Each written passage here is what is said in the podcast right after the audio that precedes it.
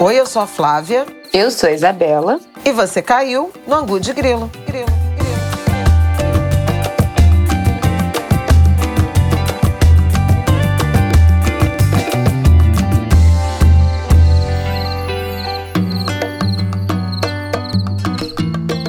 Oi, Angulers! Boa terça! Olha, minha gente, esse é o penúltimo episódio do Ângulo de Grilo de 2021. Este ano está acabando. Não é um sonho, é uma realidade. 2021 está nos finalmente. 2021, esse ano que foi avassalador, interminável e, ao mesmo tempo, super ultrassônico.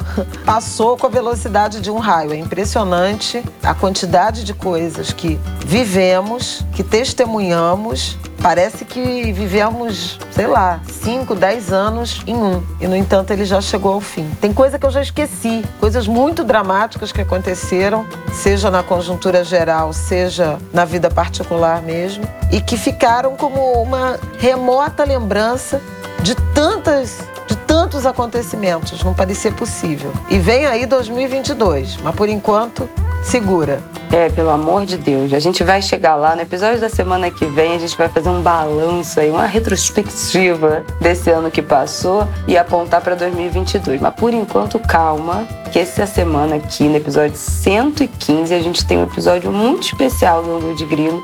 Difícil, duro, mas importante da gente tratar nesse final de ano. A gente vai falar aqui sobre a realidade de violência em que vivem mulheres brasileiras. É um cenário de horror, gente, não dá para falar de outro jeito. É uma coisa horrorosa, um terror absoluto. Além da violência física e sexual que a gente está mais acostumado, né, de certa forma, a ouvir falar. A gente vai falar aqui também sobre as violências psicológicas e patrimoniais, que são tão silenciosas quanto devastadoras. É um assunto que não vai ser fácil, mas que a gente precisa realmente tratar. Os dados que a gente vai apresentar aqui nesse episódio para debater esse assunto foram levantados e tratados pela plataforma EVA. EVA de evidências sobre violência e alternativas para mulheres e meninas. Essa plataforma é desenvolvida pelo Instituto Igarapé e o objetivo da EVA é apresentar os dados para serem incorporados em políticas públicas voltadas para a prevenção, redução e eliminação da violência contra mulheres na América Latina, não só no Brasil. A plataforma foi criada em 2019 e é atualizada periodicamente. Agora, nesse dezembro, está lançando novos dados sobre o Brasil. Esses dados que a gente vai falar aqui são dados do sistema sistemas de saúde, que são obtidos via Ministério da Saúde com informações até 2019, e dos sistemas de segurança pública via secretarias estaduais e atualizados até 2020. Então fica aí essa realidade de violência nesse ano, especialmente em 2020 também, né, que temos dados de 2020, foi muito agravado e mudou um pouco de figura por conta da pandemia. Então a gente está falando de um cenário novo, né, de formas de cometer essa violência nova por conta do isolamento. Então a gente tem muito assunto para tratar para chegar nesse 2022 com muita coisa para resolver nessa área. Então vamos debater isso porque a gente tem muito trabalho para fazer nesse pós-pandemia em relação aos direitos das mulheres. É, a gente vai tratar nesse programa de um conjunto de estatísticas, de informações oficiais relacionadas à violência de gênero. Há várias dimensões da violência contra a mulher, né, especificamente, que já foram mapeadas e que são identificadas já lá da Lei Maria da Penha, uhum. que completou 15 anos, está indo para o 16 ano. As dimensões, acho que a Isabela já mencionou, né, de violência homicida, física, sexual, psicológica, patrimonial mas eu queria só, antes da gente começar a falar dos dados objetivamente, também lembrar que as mulheres são vítimas também do ambiente de aguda violência que atravessa o país. Porque, afinal de contas, são as mulheres, e em particular as mulheres negras, as mães dos jovens negros Uhum. Jovens assassinados e o Brasil um ambiente endêmico de homicídio contra jovens, né, contra a juventude pobre. As vítimas da violência econômica, do desemprego, da informalidade, de exploração, do trabalho mal remunerado, de baixa qualificação, são predominantemente também as mulheres e as mulheres negras em particular, do próprio racismo ambiental quando a gente apresenta. Então, assim, são muitas camadas de violência às quais as mulheres em particular as mulheres negras, são submetidas no Brasil a um conjunto muito mais amplo de violências que incidem e que tem uma marcação de gênero importante. A gente vai tratar objetivamente dessa violência direta e que normalmente as pesquisas, os dados que a gente está trazendo aqui da plataforma EVA são cometidas por pessoas conhecidas, em particular homens, homens muito próximos, maridos, cônjuges, companheiros, namorados, ex-namorados, ex-companheiros, ex-maridos. Essa é uma realidade da violência uhum. contra a mulher no Brasil, da violência doméstica, sobretudo, e que incide também de forma assimétrica sobre mulheres negras em comparação as mulheres autodeclaradas brancas. Exatamente. Eu acho que a gente pode começar, quando você, você vê essa comparação, tem um dado aqui sobre assassinato com armas de fogo, que são as mulheres jovens negras as que mais sofrem as consequências das armas de fogo. 71% das mulheres assassinadas por arma de fogo são pretas ou pardas, de 2000 a 2019 Quer dizer, é um dado robusto, né? A gente está falando de uma década Sim. de produção de informação oficial que apontam como as principais vítimas, né? As vítimas primordiais, sete em dez, são mulheres é, pretas ou pardas, vítimas da violência é, cometida com arma de fogo. Vou abrir um parêntese aqui para falar de um ambiente oficial também de apologia uhum. ao acesso à posse de armas de Exatamente. fogo. Exatamente. Essa foi uma plataforma que elegeu o presidente da República em 2018 e que vem sendo promessa de campanha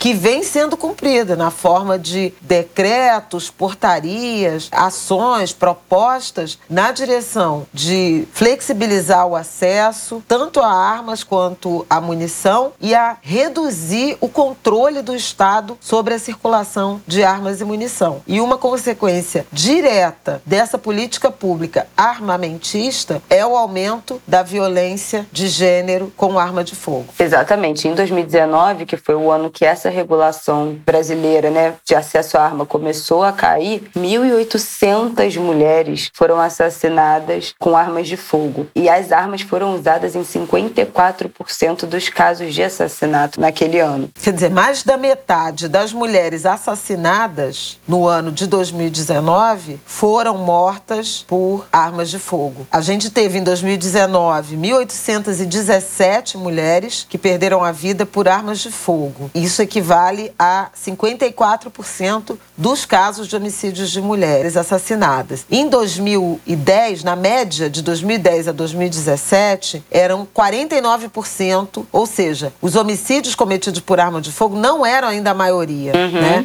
Então saiu de uma média de 49% para 54%. Ou seja, cada vez mais armas de fogo são usadas na violência contra a mulher. Exatamente. Voltando ao que a gente tinha falado sobre essa violência com armas de fogo, em consequência né, das armas de fogo, chega mais e mais brutal para mulheres negras. Tem um dado aqui também dessas duas décadas de 2000 a 2019 que o assassinato de mulheres brancas por armas de fogo diminuiu 46% de 2000 a 2019, nesses quase 20 anos, enquanto de mulheres negras aumentou em 41%. Gente, é muito brutal é, ficar de frente com um dado desse que joga na nossa cara uma desigualdade que, assim, não tem nem o que dizer. Como é que o assassinato de uma parcela das mulheres brasileiras cai em mais de 40% e o de outras aumenta em 40%? Isso tem a ver com política pública e tem a ver com essa banalização do acesso às armas. Você banaliza o acesso, facilita o acesso, mesmo o acesso legal, ele acaba alimentando o mercado informal de venda, o comércio informal de armas de fogo. Tem pesquisas que mostram isso. Quanto mais você flexibiliza o acesso, mais armas ilegais que têm origem na legalidade vão alimentar o mercado. Uhum. E arma de fogo é algo importante também lembrar, né, nos estudos de segurança pública. São ativos, são instrumentos de longa duração. Uhum. Uma arma de fogo dura 30, 40 anos. Sim. e mata, né? Nesse sim, período sim, inteiro. Então, na medida em que você aumenta a oferta, você barateia, lei da oferta e da procura. Aí já estou falando até de economia. Você facilita o acesso e aumenta o risco, o risco homicida e o risco de violência doméstica, de violência contra a mulher em particular. Exatamente. Bom, mas vamos seguir dentro dessas muitas camadas de violências. Não, por isso que a gente fala que essas informações são fundamentais para a elaboração de políticas públicas. Porque a partir dessas evidências, desse conjunto de informações, a gente se debruça, analisa e pensa as medidas que são necessárias no arcabouço legal, institucional, para coibir esse tipo de ocorrência, esse tipo de crime. Então já sabemos que facilitar o acesso à arma de fogo tem uma correlação com o aumento da violência homicida ou das agressões com arma de fogo contra mulheres. E que há um viés crescente de violência orientada a mulheres negras. Então também é preciso essa reflexão sobre a questão étnico-racial também nessa agenda de violência. Total. Bom, outros dados aqui, algum deles a gente até já comentou em outros momentos desse ano no Longo de Grilo. Entre 2010 e 2019, quase 2 milhões de mulheres sofreram algum tipo de violência no Brasil. É óbvio que aqui a gente está falando de dados do sistema de saúde. Então, isso significa que foram mulheres que foram procurar alguma assistência de saúde, né? Essas violências foram documentadas. Quantas a gente pode estimar que não procuraram, né, nenhum tipo de assistência e essa quantidade que já é brutal, 2 milhões de mulheres, ainda com certeza é um, um dado, né, subnotificado. A maioria dessas vítimas tem entre 15 e 29 anos, são negras e no caso da violência sexual, muitas delas têm menos de 14 anos. Isso foi uma coisa que a gente falou aqui no episódio de Angu, que a gente tratou daquela pesquisa Pense, não é? Dos estudantes brasileiros. Isso. Que, que tinham uma grande parte inquérito sobre os estudantes. sobre violência sexual, violência doméstica. A gente tratou bem disso lá. E essa realidade, esse dado aqui, também dados de, das secretarias de saúde obtidas pelo Ministério da Saúde. Entrando no contexto da pandemia, a pandemia fez crescer os números de casos de violência doméstica, a gente sabe disso, né? Mais tempo em casa, o aumento do estresse doméstico, seja pela pobreza, seja pela fome, seja pelo desemprego, né? Quem não pôde trabalhar, quem perdeu o emprego, quem teve que ficar dentro de casa. Isso aumentou muito as tensões, as crianças sem escola, aumentou muito o tensionamento das relações Uhum. familiares. E outra coisa também que foi uma barreira, a dificuldade de sair de casa para buscar ajuda médica ou até para ir a uma delegacia, né? Foi mais uma, uma barreira, impedindo esse registro exato né, do número de casos. Aqui a gente está falando desses dados da saúde, que são até 2019, esse número de 2 milhões, mas a gente ainda não tem os dados né, do, do período da pandemia, porque esses dados demoram a ser disponibilizados, não é tão simples assim. Mas isso a gente pode dizer que com certeza vai ser, vai ser subnotificado quando chegar, né? Porque não é só uma dificuldade de sair de casa para procurar ajuda médica ou para ir até uma delegacia denunciar, imposta pela Covid, pela circulação do vírus e pelo lockdown. É porque o agressor estava dentro de casa. Como é que você sai para vai aonde, né? Depois de sofrer uma, é, uma violência. Alguns dados preliminares, não vou nem dizer intuitivos, mas preliminares, em relação a essa questão da violência doméstica, dos casos aumentando durante a pandemia. Primeiro, o mundo inteiro entrou em alerta porque isso aconteceu na China, né? Que foi o primeiro país que percebeu, sentiu os efeitos da pandemia. Então o mundo já ficou um pouco em alerta em relação a isso. E isso se confirmou em vários países. Por esses motivos todos que a Isabela listou, a necessidade de confinamento, o agravamento da crise econômica e social, as crianças dentro de casa, a convivência muito intensa num ambiente muitas vezes uhum. densamente povoado, a dificuldade de sair de casa para denunciar, mas tem um outro efeito que eu também queria chamar a atenção, que envolve política pública e a burocracia do Estado. Por conta dos protocolos de segurança sanitária, instituições policiais e judiciais reduziram também o atendimento presencial e começaram a oferecer canais remotos de denúncia. Ora, isso é particularmente um incentivo à desigualdade e à dificuldade de efetuar denúncias por mulheres de baixa escolaridade, de áreas periféricas, porque você precisa ter o quê? Computador, internet ou uhum. smartphone, um ambiente doméstico que te permita uhum. ter um uhum. cômodo para você fazer essa denúncia e letramento, seja formal, seja digital, para preencher formulários e redigir um relato de violência doméstica, né, para elaborar esse relatório por escrito. Então, muitas denúncias deixaram de ser formalizadas em razão dessa barreira. E em alguns casos, em alguns estados, capitais, regiões metropolitanas brasileiras, o que sugere que houve de fato um aumento dessa violência doméstica foi o número de chamadas para o serviço 190. Uhum. Então, assim, no desespero, essa mulher ligou para a polícia, para o policiamento ostensivo, ou algum vizinho, ou algum parente, mas não o processo formal. Então, a pandemia, assim como ela aumentou o fosso da desigualdade em vários níveis, né, econômico, social, de fome, de insegurança alimentar, de condições de acesso à saúde, também ampliou o fosso de desigualdade uhum. de classe e de raça no que diz respeito à violência contra a mulher ou à possibilidade possibilidade de denunciar a violência contra a mulher. Exatamente. E muitas ficaram reféns né, a esses outros tipos de violência que a gente mencionou aqui. A violência psicológica, né, da chantagem, acabar com a autoestima da, da, da mulher, a humilhação, xingamento. Você tá presa dentro de casa com, com esse agressor, né, que a gente falou que na maioria dos casos são os companheiros, os parceiros. E a violência patrimonial também pode impactar isso que a gente falou da dificuldade de denunciar porque o patrimonial, é, além do cara né, pegar seu dinheiro e tal, é quebrar o celular, né? Quebrar o seu meio de se comunicar com a sua família, de eventualmente pedir ajuda para alguém, de desabafar com alguém e colocar ele num lugar de, de risco de ser pego. Então, são muitas as violências que as mulheres foram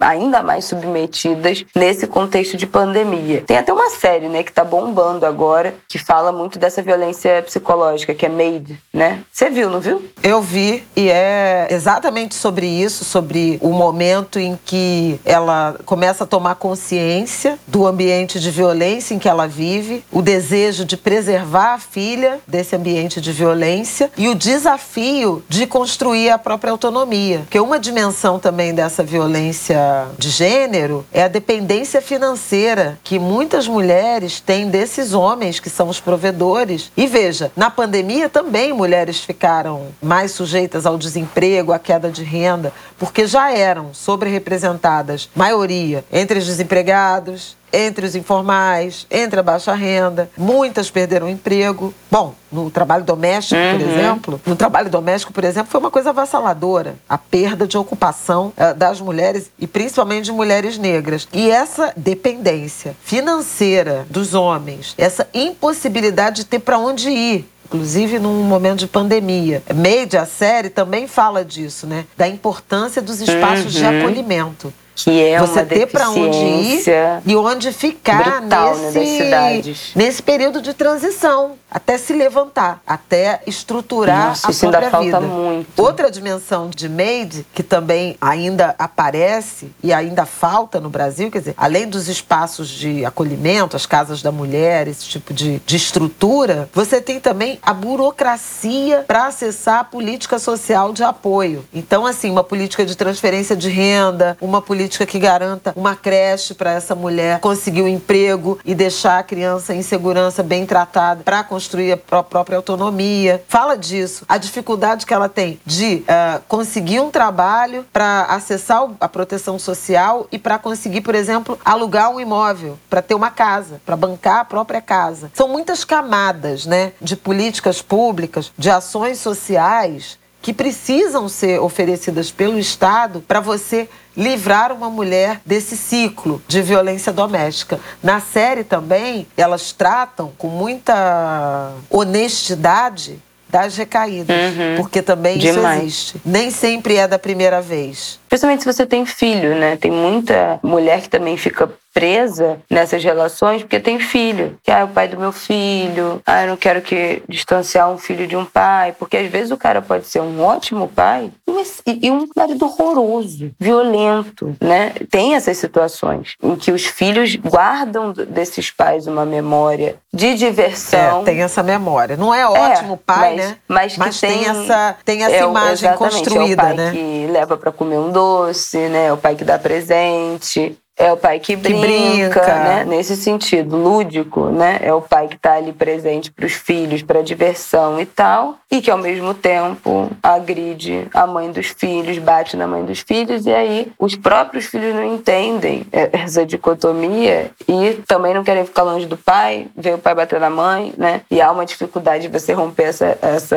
relação, porque você não rompe só a sua, né? Quando você denuncia um cara que é pai dos seus filhos, você está destinando esse cara, né, para ser preso, para ser processado pelo, pelo Estado. E como é que isso recai nos seus filhos? São muitas as variáveis especialmente quando tem criança envolvida, que faz essas mulheres ficarem presas no, nesse relacionamento. Você falou da- do ciclo da violência, é uma coisa que a gente já falou aqui, né? A juíza Adriana Mello, que a gente sempre cita, e vamos citar até o que mais na frente, tem outra coisa dela que a gente vai citar aqui ainda. Ela fala que o ciclo da violência dura em média sete anos e é o único desfecho para ele, ou é a mulher consegue romper esse ciclo e aí, com ajuda externa, ela não consegue romper esse ciclo sozinha, ou com a ajuda de alguma psicóloga, ou com a ajuda de algum familiar, ou alguma amiga, enfim, alguém que puxa. Precisa de rede de alguém apoio, que né? puxa ela desse ciclo, ou ela vai morrer. Então, assim, só tem dois desfechos. Ou alguém vai, ela vai conseguir romper com a ajuda de alguma rede, ou ela vai morrer. Só tem dois desfechos possíveis. Esse homem não será curado. Ou se liberta ou morre. Exatamente. E aí é importante essa conscientização do entorno. Exatamente. Porque muitas vezes ela tem vergonha de, de contar quem é amigo, quem é familiar, quem é colega de trabalho. É preciso estar informado. No Brasil, nessa temporada, surgiu a campanha do X, né? De um X vermelho na mão, em que se você encontrar uma mulher mostrar esse X vermelho com batom, com tinta, com qualquer coisa, na mão é sinal de que ela está precisando de ajuda. Na Argentina, por exemplo, ligar para a farmácia e pedir máscara vermelha. Hum, teve o código também do laço preto, né? Na, na porta, na janela. Do laço preto na porta, na janela, exatamente. São códigos para você entender que você pode pedir ajuda nesses lugares. Ou para telefonar, por exemplo, para a polícia e pedir uma pizza. Uhum. Houve caso real no Brasil de que o policial, o atendimento né, da polícia, entendeu que aquilo era um pedido de socorro. Então, assim, também agora, como é que faz para uma iniciativa dessas funcionar? Você tem que estar informado. Exatamente. Para informação circular. Se tocar seu telefone e alguém falar isso, se uma mulher te olhar na rua e te mostrar essa mão com uma com um X vermelho, se você vir uma situação de, como eu já vi, situação de um cara fazendo agressões verbais, ofendendo uma mulher, na Marquês de Sapucaí até. E eu fui seguindo eles. Fui ao lado dele, ouvindo e chamei o segurança. Porque ele estava desacatando a mulher, ofendendo, xingando. E aquilo ali, obviamente, ia terminar em agressão. É o avesso do ditado que em briga de marido Exatamente. e mulher não se mete a colher. Se mete se sim. Mete, sim. E é preciso o letramento das mulheres vítimas, mas também de um entorno, né? De uma possível rede de apoio eh, da comunidade, da família, dos amigos, dos colegas de trabalho, da sociedade. E, gente, são sinais muito sutis, assim. A gente está falando aqui, né, de alguém que mostra uma mão com um X ou alguém. Mas, assim, se você tem uma amiga, uma colega de trabalho que estava eh, sempre de bom humor, alto astral e, e muda bruscamente esse comportamento, é, começa a ficar mais mais introspectiva, que tinha é, rede social, postava várias fotos, fazia conteúdo, stories de um jeito de outro, e, e deleta as redes, e começa a mudar as postagens, começa a sumir, né? A gente pode estar falando aí de uma relação que o cara não deixa ela postar esse,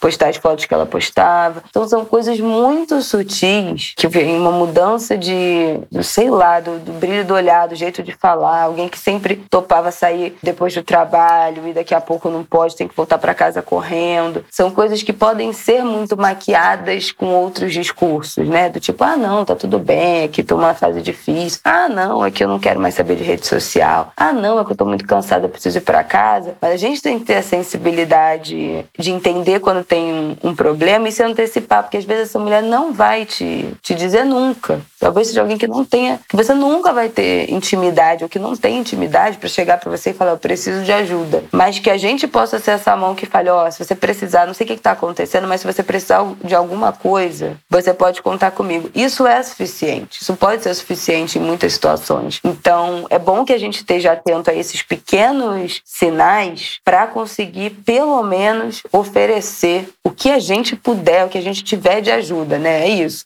A gente não sabe como, como agiria nessa situação, mas a gente se oferece. Se um dia alguém requisitar, agarrar a mão e falar, me socorre, meu filho, aí a gente move o mundo, liga para todo mundo, bota, sabe? Isso aí depois a gente resolve, mas a gente precisa estar disponível para quem está precisando, para essas vítimas. É, eu queria dizer assim, de um lado, isso que a Isabela está falando da, da solidariedade objetiva e micro, né? Ah, é micro total. Atender, acolher a uma mulher. Mas assim, também, gente, votar, uhum. né? Prestar atenção nos candidatos, nas políticas. E ano que vem, vamos repetir aqui a nossa ladainha. Ano que vem é ano de eleição. Todo mundo tem um papel. Governadores de estado, que serão eleitos no ano que vem, têm um papel. A responsabilidade, aliás, não é por acaso que vários dos dados que a gente está apresentando aqui da plataforma EVA se relacionam com secretarias de segurança segurança, né? Porque política de segurança tem um papel em coibir esse ambiente, em investigar e levar esses criminosos a julgamento, preparar inquéritos é, objetivos. Tem um papel no acolhimento a essas mulheres. O sistema de saúde tem um papel no acolhimento a essas mulheres vítimas de claro. violência, né? O legislativo tem um papel de elaborar políticas públicas.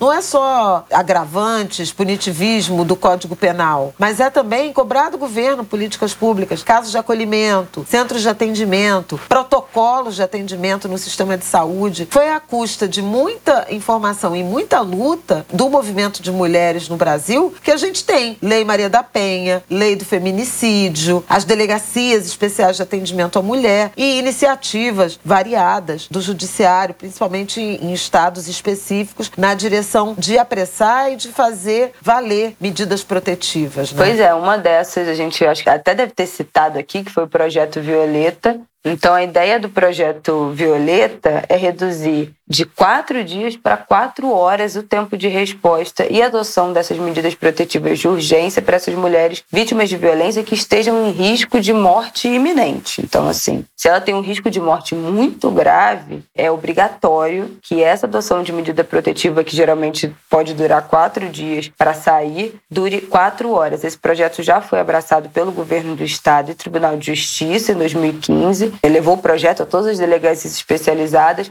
e todas as comarcas do estado. Agora é obrigatório. Porque, gente, em quatro dias, quatro dias a pessoa morreu, né? Você for esperar uma situação de risco de vida. Quatro dias já morreu. Já. Não, não dá. Tem um momento ali da Sim, decisão. crítico. Né? Crítico. Né? Um momento crítico e muito objetivo. Se você não tiver uma providência formal rápida para interromper esse ciclo, Exatamente. ela vai morrer. Exatamente. Né? Além disso, garantir o cumprimento das medidas protetivas, né? Porque tem muitos casos que a gente toma conhecimento de mulheres que tinham assegurado as medidas protetivas de distanciamento, de proibição de entrar em contato, não sei o quê, e que ainda assim acabaram mortas porque não tem um mecanismo de acompanhamento, de fiscalização. Sim, total. Dentro do projeto Violeta, o processo, né, tem que ser esse processo tem que ser concluído em quatro horas. Então, o trâmite é a vítima vai numa registra o caso numa delegacia, a delegacia encaminha imediatamente para o juiz que estiver de plantão. Ela é ouvida e orientada ali por uma equipe multidisciplinar já no, ju no juizado e já sai com essa decisão judicial em mãos da medida protetiva. É claro que a gente sabe que tem muitos casos que a gente conhece de descumprimento de medida protetiva, mas a juíza Adriana Mello, ela fala que, por incrível que pareça, a maioria dos casos dão certo. Os caras tomam um susto, sabe? Quando veem que, não, peraí,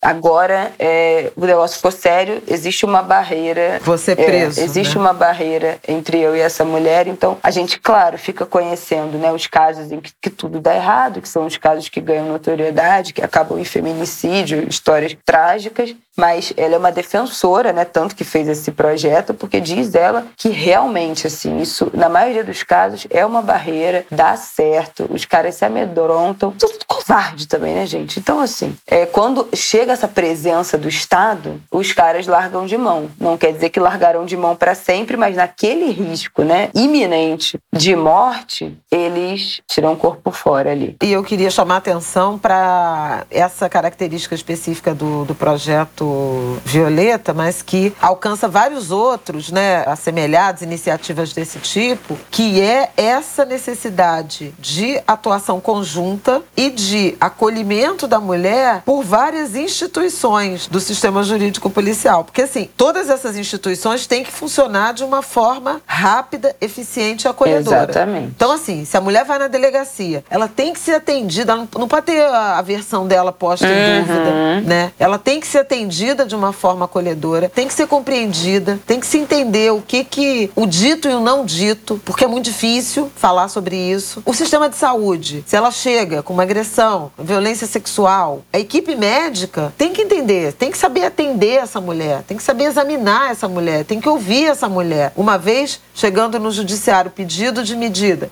o juiz, a juíza tem que entender também a urgência né? E tem que ter compreensão de todo esse processo. É muito curioso porque esse ciclo de violência de gênero, né, de violência doméstica, ele envolve muito letramento em várias medidas, desde a educação dos filhos, né, dos meninos, por respeito, por igualdade, dos homens, para entender que o corpo da mulher, que as mulheres não são propriedades dele, e um ensinamento, um letramento, uma pedagogia para as instituições que serão responsáveis por coibir a violência e punir agressores, né, e acolher essas vítimas. Mas a Giz Adriana, ela fala que dentro da ressocialização, né, do processo, quando há né, um processo de ressocialização de homens que cometeram violências contra mulher, né, tem rodas de conversa sobre essa masculinidade. Isso foi uma entrevista que eu fiz com ela. Aí acho que foi na faculdade, gente. Deve ter uns 5, 6 anos. Ela falou que eles faziam roda de conversa com esses homens dentro desse processo de ressocialização. Eu acho que não eram crimes hediondos, né? Acho que era condicional, enfim. Que ela falou que no primeiro momento eles chegavam muito reativos, né? Que não quer saber disso.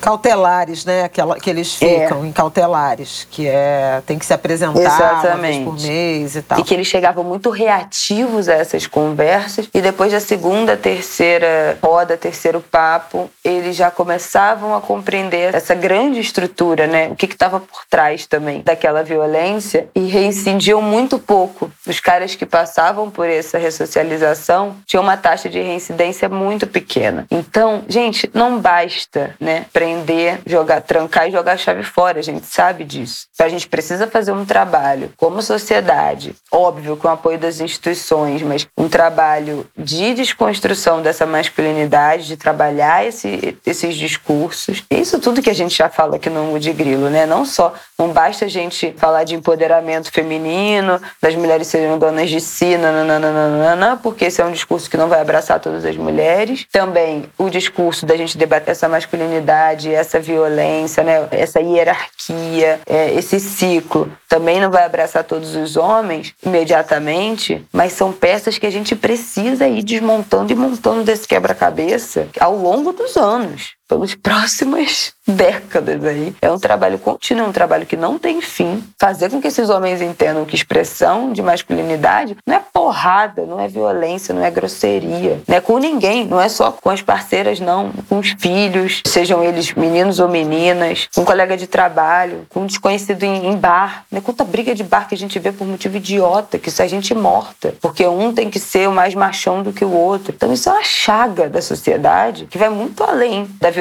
de gênero que a gente está debatendo aqui hoje. E é óbvio que é um projeto de longo Não prazo. Não é por acaso que a gente mencionou a dimensão política, né? Exatamente. né? De um discurso armamentista, de justiçamento, de dente por dente, de olho por olho, de pouco diálogo, de polarização. Mas sabe o que, eu lembrei, te ouvindo? Da palestra, da fala que a Angela Davis fez aqui no Rio, no Odeon, em 2019, quando ela veio e alguém fez uma pergunta sobre a questão da violência doméstica, e ela falou do lugar de uma abolicionista penal, dizendo a única solução que a gente tem para o enfrentamento à violência violência doméstica, o agressor é o encarceramento, com tudo que a gente fala do encarceramento, é isso que a gente quer para os homens, e sobretudo para os homens pois negros. é, porque... Para os nossos homens, que é filho de alguém, é marido de alguém, é pai de alguém. Então, assim, há que se ter algumas outras formas de interromper um ciclo de violência logo no início e reeducar ou educar esse homem na direção de uma outra relação com as mulheres. Porque muitos, inclusive meninos, meninos, adolescentes, jovens adultos reproduzem o que viveram em casa. Claro. Né? Reproduzem padrões familiares né, de uma masculinidade muito violenta e brutal. E a Angela Davis me fez pensar muito quando ela fez essa fala, que eu considero muito corajosa, de dizer: é só isso que a gente tem para oferecer? Prender, encarcerar. É óbvio, gente, que a gente está falando aqui de homicídio, a gente está falando de um ciclo de violência doméstica que começa com desqualificações morais, com violência psicológica, com agressão verbal. E que vai escalando até o homicídio. Ninguém faz nada durante esse processo que leva anos, né, para ir escalando. Nada acontece. Não tem um amigo do cara que dá uma dura nele falando, é para você tratar tua mulher assim. A mulher não consegue ter autoridade dentro da relação porque, né, é humilhada, descredibilizada, agredida pelo cara. A família do cara também não faz nada. A mulher não consegue denunciar. Então, tipo assim, são muitos degraus que vão sendo subidos, escalados lentamente até a gente chegar em que nada acontece, que não há nenhum tipo de intervenção, até a gente chegar no feminicídio. Ninguém vira e, né, óbvio, ninguém. Uma generalização idiota, porque a gente sabe que isso acontece, mas é muito raro um feminicídio que acontece por nada, sem motivo algum, sem uma história longa por trás daquilo. Então, e eu acho importante isso que você falou da Angela Davis, porque a gente vai falando quem são os homens que agrediram suas mulheres, bateram nas mulheres, cometeram violência sexual contra mulheres e que vão de fato acabar presos durante anos e anos e anos, condenados e presos. São os homens negros. Que, gente. Às vezes presos sem nem serem condenados. Exatamente, né? às vezes presos antes de, de qualquer condenação. São os homens pretos, gente, porque a gente vê todo fim de semana, toda semana na televisão, um caso de impunidade. Não importa se você é um DJ famoso e agride a sua mulher, daqui a pouco você vai estar subindo no palco para cantar em, em festival enorme, pelo menos sendo vaiado, como aconteceu recentemente. Se você é um empresário de sucesso, você estupra uma jovem e o depoimento dela é desqualificado e nada acontece. Então, assim, a impunidade para os homens brancos é uma regra. O punitivismo para os homens pretos também. Então, quando a gente está falando de punitivismo puro, sem qualquer tentativa de ressocialização, de intervenção antes, seja educar ou reeducar ao longo da, da vida adulta, é esse o destino que a gente está é, selecionando. falando de interromper o ciclo. Exatamente. Né? Sobretudo de interromper o ciclo. Porque o objetivo é não chegar é ao óbvio, extremo. Esse ponto. Não é mais julgar, condenar, prender o assassino. É sobre não deixar essas mulheres morrerem. Exatamente. Não deixarem essas mulheres serem agredidas? Durante né? chegarem anos. no limite da violência física. É sobre esse risco que a gente está falando e sob esse risco que estão, sobretudo, as mulheres negras e periféricas, por também desassistência do Estado e de uma sociedade que nunca se ocupou delas, por várias dimensões de violência que eu já mencionei aqui no início do programa, e que também não se ocupa no que diz respeito à violência doméstica. E eu acho que agora vendi meu peixe de verdade.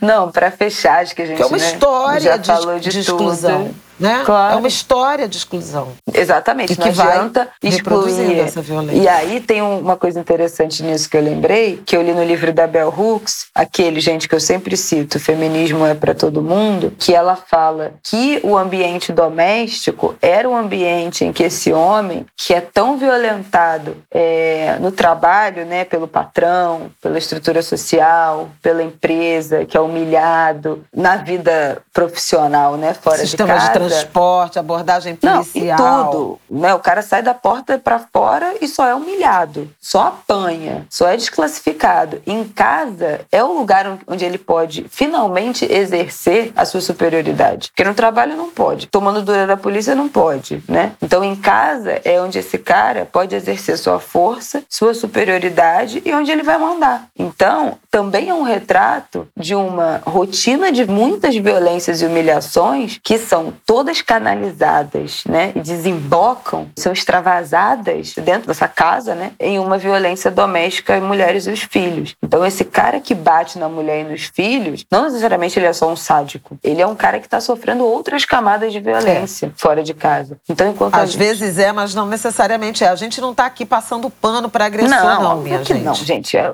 A audiência do Ango de Grilo entende o que que a gente está falando aqui. É uma reflexão sobre as várias camadas, sobre a complexidade desse Exatamente. problema e sobre o tanto de instituições que precisam se envolver, que precisam se engajar de várias formas na direção de elaborar políticas para interromper o ciclo. Porque a gente vê a ponta mais dramática que é o feminicídio. Aliás, legislação de 2015 que entrou em vigor, né, que começou a ser gradualmente contabilizada a partir de 2016 e que ano após ano a gente vê um aumento do registro. Eu acho importante até trazer isso, porque ainda na direção do letramento, da pedagogia, que envolve as mulheres vítimas, os homens agressores, a educação das crianças, preparação do entorno, da rede de apoio, das famílias, dos colegas de trabalho, envolve também, como eu já mencionei, autoridades policiais. E, crescentemente, ano após ano, a gente vê o número de feminicídios, de casos nas secretarias de segurança caracterizados como feminicídios aumentando, porque as autoridades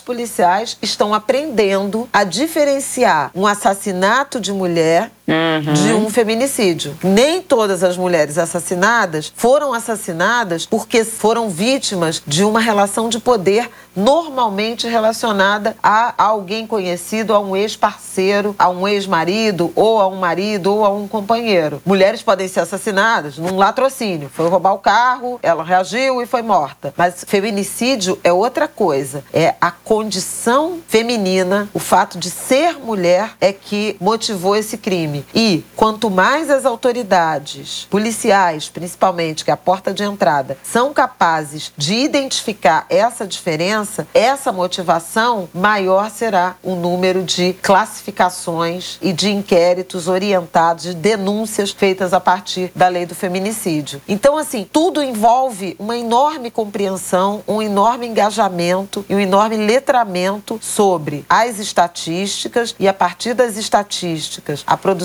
de diagnósticos, a elaboração de políticas públicas as mais variadas e a aplicação delas a partir de uma pedagogia muito específica. Tem muito serviço pela frente. Muito. E, gente, estou procurando, vai faltar trabalho nesse sentido, sinceramente. Bom, acho que chegamos ao fim, né? Falamos bastante. Acho que a gente cobriu tudo, sim. Sobre esse panorama, esse cenário. É um assunto terrível, né? Uma realidade muito, muito, muito difícil. Mas, como a gente já disse aqui, a gente precisa se informar e é com dados, né, de confiança, debatendo que a gente vai mudar esse panorama aí a longo prazo. Ter os argumentos certos, as evidências de qualidade, sem fake news, sem adulteração de número, que a gente precisa, são sem essenciais. Sem o senso comum, né, que muitas Exatamente. vezes comunga para perpetuar um ambiente, para banalizar, para naturalizar um ambiente de violência de gênero, de violência doméstica, fundamental. É disso que a gente precisa para discutir, saber discutir, se posicionar e debater sobre esse assunto no dia a dia, gente. Não é ai, produzir só um conteúdo, não é só para quem produz conteúdo, não é só para quem trabalha com isso, não. É 24 horas por dia no trabalho, na família, entre os amigos. A violência contra a mulher é algo a ser combatido o tempo inteiro, em todas as áreas da nossa vida. E não esquece que para se munir desses dados e informações confiáveis, tem a plataforma Eva. Vou falar aqui o site, mas também vai ter o link aqui na descrição do episódio. eva.igarapé.org.br, desenvolvida pelo Instituto Igarapé, com apoio da Uber. E lá estão todos os números, esses números que a gente citou e muitos outros mais que dão a dimensão desse problema. Tem uma linha do tempo no site sensacional das leis que protegem as mulheres no Brasil, desde lá do início dos, dos outros do milênio. Citamos algumas, né? Não, mas tem milhares. É, Citamos a ponta Brasil, final. É uma linha do tempo do Brasil e do mundo também, né? Dentro é, conquistas internacionais